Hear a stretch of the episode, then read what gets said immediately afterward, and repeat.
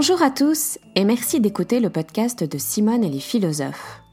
Dans chaque épisode, je vous invite, mine de rien, à une petite exploration philosophique, avec cette conviction que la vie quotidienne regorge de préjugés à bousculer, de pseudo-évidences à déconstruire, de problèmes passionnants à disséquer.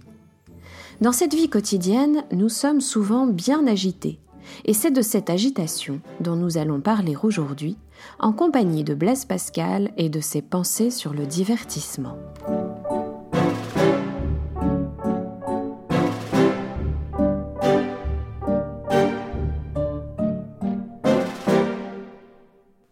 Pourquoi sommes-nous toujours si occupés et si préoccupés?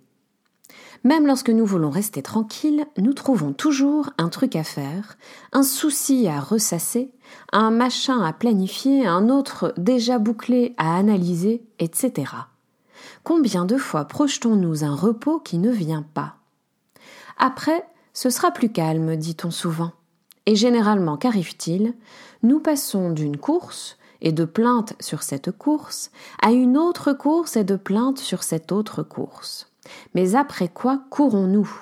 Ou plutôt, pourquoi trouvons-nous toujours quelque chose après lequel courir? Dans le premier épisode du podcast de Simone et les philosophes, nous avions vu comment Sénèque expliquait notre plainte au sujet de la brièveté de la vie. Si nous trouvons la vie trop courte, c'est parce que nous nous croyons immortels. Et c'est parce que nous nous croyons immortels que nous nous agitons dans tous les sens, perdant ainsi notre temps à fuir le présent. A contrario, la vie est assez longue pour qui adopte dès maintenant un mode de vie approprié, centré sur le présent. Notre inconscience, eu égard à notre mortalité, nous rend inconstants et par là toujours beaucoup trop occupés. Et si ce n'était pas le manque de conscience de notre mortalité qui nous conduisait à nous disperser, mais l'inverse Je veux dire, et si nous nous agitions de tous côtés, précisément pour nous créer l'illusion d'être immortels, de ne pas avoir à voir les limites du temps que nous avons à vivre. Car après tout, en courant, nous oublions. Nous oublions un instant au moins nos faiblesses et notre mortalité. C'est cette manière de fuir la conscience de notre mortalité que Blaise Pascal nous permet de comprendre à travers son concept de divertissement. Selon le philosophe, nous sommes toujours occupés et soucieux parce que nous cherchons toujours de quoi nous divertir. D'abord, posons un peu le contexte. Blaise Pascal est un mathématicien, physicien, théologien, écrivain et philosophe français du XVIIe siècle.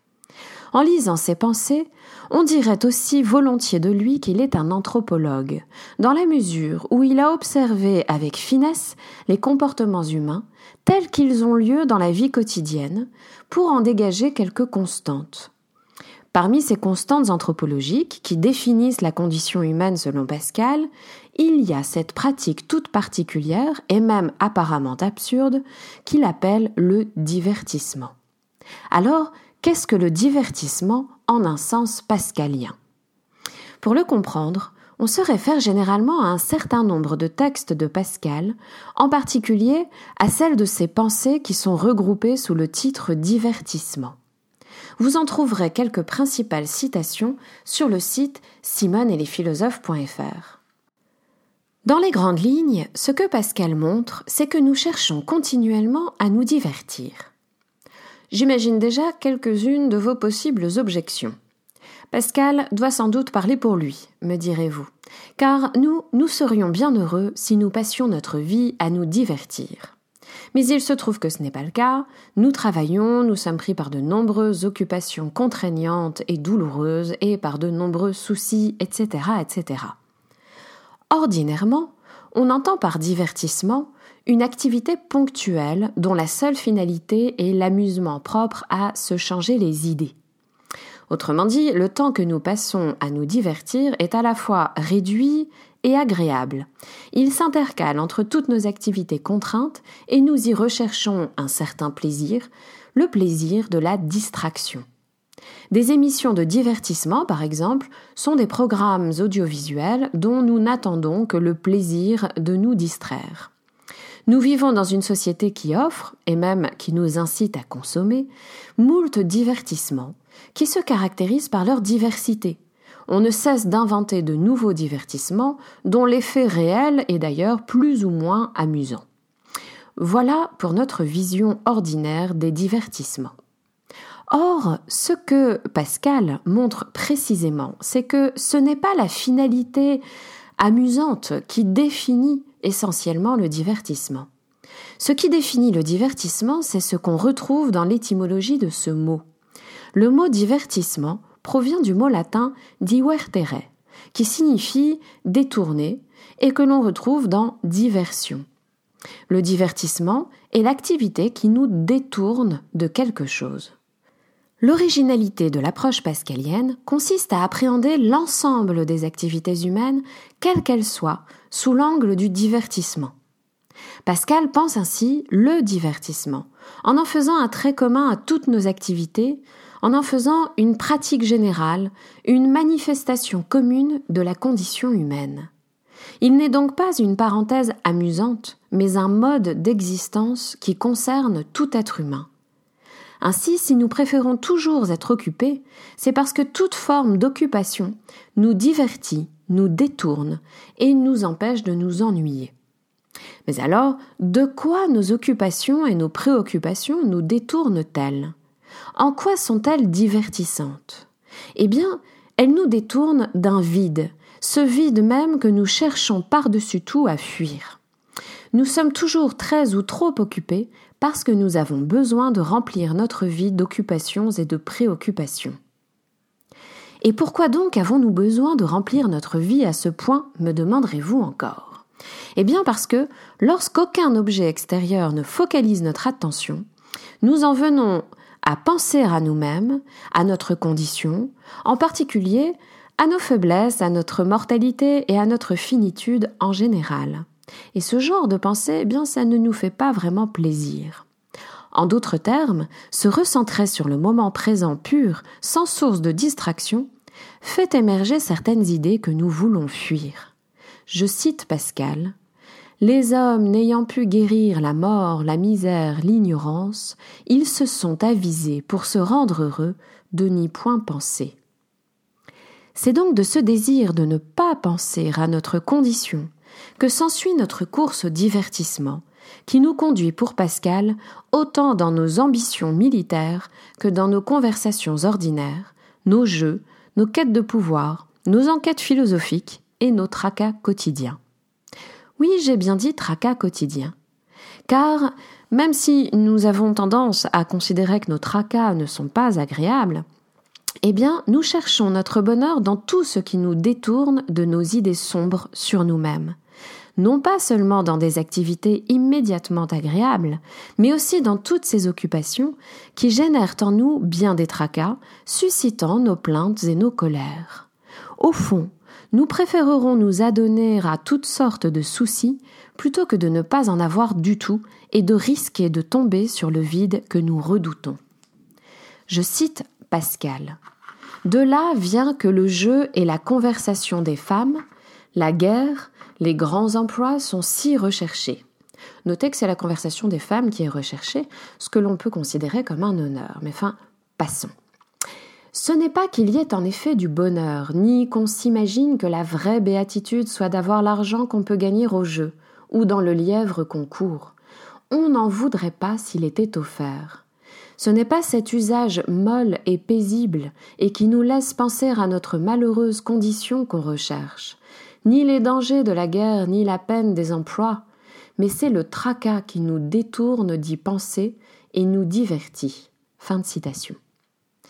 Voici donc paradoxalement un élément constitutif du divertissement, le tracas, le souci, l'inquiétude, non pas cette inquiétude face à l'existence en général, celle qui nous angoisserait, mais cette inquiétude concentrée sur un objet et qui nous occupe l'esprit.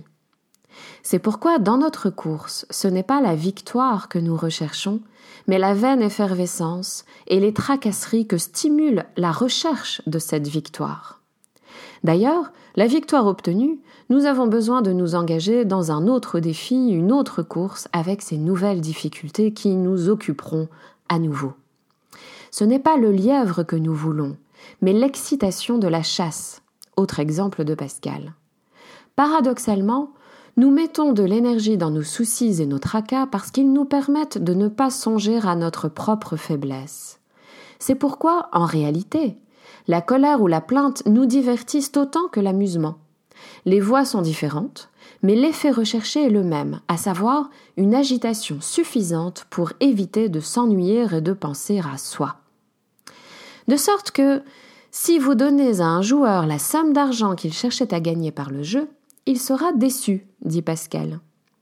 Corrélativement, si vous lui demandez de jouer pour rien, eh bien il n'y aura pas assez d'excitation, il sera aussi déçu. Dans le jeu, il recherche une excitation propice à le décentrer de lui-même. Je cite encore Pascal. Ce n'est donc pas l'amusement seul qu'il recherche. Un amusement languissant et sans passion l'ennuiera. Il faut qu'il s'y échauffe et qu'il se pipe lui-même en s'imaginant qu'il serait heureux de gagner ce qu'il ne voudrait pas qu'on lui donnât à condition de ne point jouer, afin qu'il se forme un sujet de passion et qu'il, excite sur cela son désir, sa colère, sa crainte pour cet objet qu'il s'est formé, comme les enfants qui s'effraient du visage qu'ils ont barbouillé. Si l'on file cette métaphore, cela revient à dire que, dans le divertissement, nous choisissons des objets extérieurs qui deviendront pour nous des supports, des motifs d'inquiétude. Nous recherchons des objets d'inquiétude pour pouvoir éviter l'ennui de penser à nous. Ce que nous comprenons donc, c'est que dans le divertissement, nous cherchons à l'extérieur de nous des motifs de passion propices à nous éviter l'ennui et la tranquillité. L'exemple favori de Pascal pour illustrer cette motivation, c'est l'exemple du roi qu'il faut continuellement divertir. Il a beau être roi et avoir ainsi toutes les richesses et les garanties liées à son pouvoir. Il lui faudra s'entourer de toute une ribambelle de personnes qui auront pour fonction de le divertir et de lui éviter de penser à sa condition mortelle.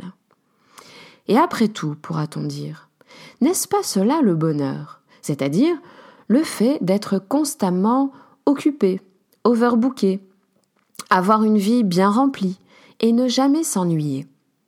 Et d'ailleurs, n'est-ce pas l'image qu'on a de la vie heureuse, surtout dans notre monde contemporain où l'inactivité semble être le suprême facteur d'humiliation qui vous relègue hors de la course sociale? S'il peut nous arriver d'espérer, sinon du bonheur, au moins de la joie de certaines de nos activités divertissantes, nous savons le plus souvent qu'il nous faudrait savoir nous reposer pour être heureux. Plus encore, nous éprouvons aussi souvent de l'insatisfaction parce que nous savons que notre bonheur ne peut euh, nous être apporté par des choses simplement extérieures. Et derrière nos fréquentes remarques du type je cours mais un jour je me retrouverai au calme, je me poserai, eh bien il y a une réelle contradiction interne entre deux impulsions qui nous animent l'impulsion qui nous pousse d'une part à nous divertir de nous-mêmes et celle qui, d'autre part, nous fait savoir que le bonheur ne peut avoir des racines que dans notre capacité à vivre le moment présent. Voilà comment Pascal décrit cette très éclairante contradiction, très éclairante pour mieux nous comprendre. Je cite Pascal. Il croit c'est-à-dire euh, ils, euh, ce sont ceux qui recherchent le divertissement avec ferveur, c'est-à-dire en fait très humblement euh, nous. ils croient, nous croyons donc, chercher sincèrement le repos, et ils ne cherchent en effet que l'agitation. Ils ont un instinct secret qui les porte à chercher le divertissement et l'occupation au dehors, qui vient du ressentiment de leur misère continuelle et ils ont un autre instinct secret qui reste de la grandeur de notre première nature, qui leur fait connaître que le bonheur n'est en effet que dans le repos, et non pas dans le tumulte. Et de ces deux instincts contraires, il se forme en eux un projet confus, qui se cache à leur vue dans le fond de leur âme, qui les porte à tendre au repos par l'agitation, et à se figurer toujours que la satisfaction qu'ils n'ont point leur arrivera si, en surmontant quelques difficultés qu'ils envisagent, ils peuvent s'ouvrir par là la porte au repos. Ainsi s'écoule toute la vie, on cherche le repos en combattant quelques obstacles. Et si on les a surmontés, le repos devient insupportable par l'ennui qu'il engendre. Il en faut sortir et mendier le tumulte. Fin de citation. Nous savons que le plaisir procuré par le divertissement ne dépend que de facteurs qui sont extérieurs à nous, et qui par là le rendent très fugace, très fragile, précaire, instable. L'extériorité que nous recherchons dans le divertissement, et qui permet de fuir notre intériorité, est aussi ce qui empêche le bonheur. Ce constat nous pousse par là à espérer un repos que nous remettons, que nous remettons toujours au lendemain. Voilà qui peut paraître désespérant. Et certes, il y a chez Pascal une vision tragique de l'existence humaine, parce qu'il ne cherche justement pas à occulter la petitesse de notre condition, nos fragilités, nos contradictions. Contradictions dont tout être raisonnable est conscient, au moins par moment. Pour autant, cette contradiction que Pascal met en évidence entre notre quête de tumulte, d'agitation, donc de divertissement, et notre idée d'un repos bienheureux, cette contradiction n'est pas en soi une leçon de désespoir qui aurait le dernier mot.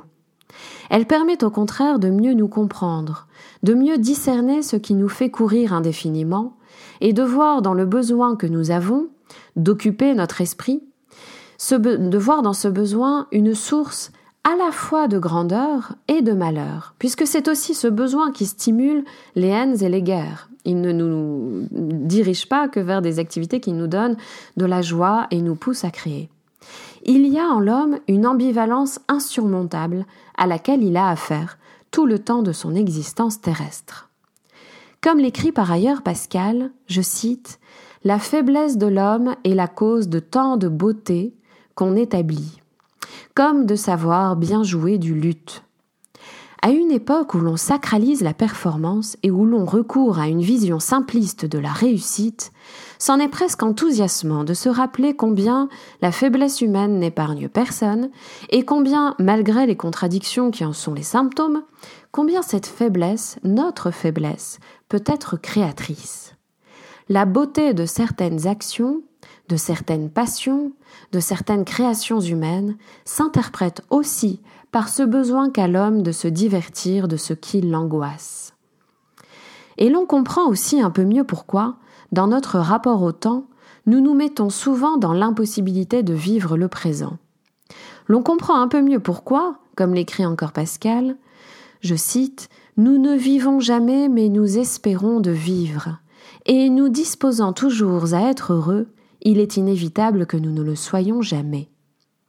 C'est dire qu'en nous préoccupant toujours d'un avenir heureux, nous nous leurrons continuellement. Mais en accédant à une compréhension plus approfondie des motifs qui nous animent, et en particulier des états d'âme que nous fuyons, nous pouvons chercher à moins nous duper nous-mêmes sur nos attentes de bonheur. Car tout devient une contrainte, donc un motif de malheur, pour qui euh, prétend pouvoir produire son bonheur et euh, pour qui euh, le veut ce bonheur immédiatement. Il suffit de vouloir le bonheur, donc à le vouloir impatiemment, à s'imaginer qu'il nous suffit de le produire, pour nous retrouver très vite à nous battre contre des moulins à vent.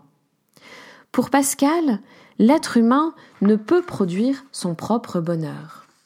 C'est pourquoi, chez Pascal, cette réflexion sur le divertissement et le bonheur est articulée à la conviction que seule la foi en Dieu peut permettre d'approcher le bonheur, et euh, cette réflexion est articulée à la thèse janséniste que nous ne sommes pas capables de produire nous-mêmes notre salut.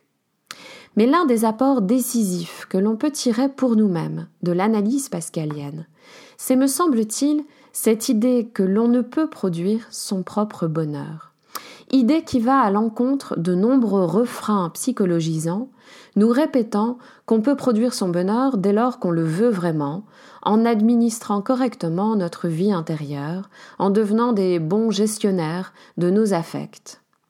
C'est devenu une opinion aussi courante qu'épuisante pour les individus de croire que pour produire son bonheur, il suffit d'administrer comme il faut ses sentiments, il suffirait de nettoyer ses pensées, de gérer sa vie intérieure en obéissant à des règles que l'on trouvera dans des livres de recettes appropriés. Un grand pan des injonctions qu'on nous assène aujourd'hui présuppose la poursuite d'un objectif absurde pour Pascal, la production par l'individu de son propre bonheur ici et maintenant. Défendre au contraire avec Pascal que l'on est trop faible et aussi trop lucide pour engendrer son bonheur, mais que, tout faible que nous sommes, nous pouvons néanmoins nous divertir en créant des beautés, pour reprendre le terme de Pascal, cette idée pourrait nous ouvrir vers un rapport au temps, certes fuyant à l'égard du présent, mais moins épuisant et aliénant qu'il ne l'est souvent pour autrui et pour soi-même. Je vous cite sur ce point une analyse de Pierre Macheret dans le chapitre qu'il consacre à Pascal et le divertissement dans son ouvrage intitulé Petits riens, ornières et dérives du quotidien. Je cite Pierre Macheret. Le divertissement est précisément le miroir où l'homme projette simultanément sa misère et sa grandeur, et peut ainsi se voir tout entier tel qu'il est. Même si les raisons qu'on se donne pour se divertir sont fallacieuses, on a donc bien raison de se divertir. Fin de citation. L'analyse anthropologique que propose Pascal peut ainsi nous inviter à accepter notre fuite du pur présent et à observer lucidement les divertissements auxquels nous nous adonnons, non à l'aune d'une exigence de bonheur personnel, mais à l'aune du besoin de nous divertir d'une part, et d'autre part des effets créateurs, même modestes, que ces divertissements peuvent apporter aux autres et à nous-mêmes. Cet épisode-ci est terminé, mais pas d'inquiétude, on se retrouve bientôt pour un autre divertissement philosophique. Si ce podcast vous fait cogiter, n'hésitez pas à me le faire savoir par des étoiles sur la plateforme que vous écoutez, iTunes, Audible, Deezer, SoundCloud, ou par un partage sur les réseaux sociaux, ou encore par un commentaire sur le site simoneetlesphilosophes.fr. D'abord parce que ça fait bien sûr plaisir, et en plus, ça donnera peut-être envie à d'autres de bousculer leur vision de la philo. Vous pouvez aussi soutenir Simone et les philosophes sur Tipeee et LibreAppé, tout est indiqué à la page S'abonner du site simoneetlesphilosophes.fr. Au plaisir de vous retrouver bientôt.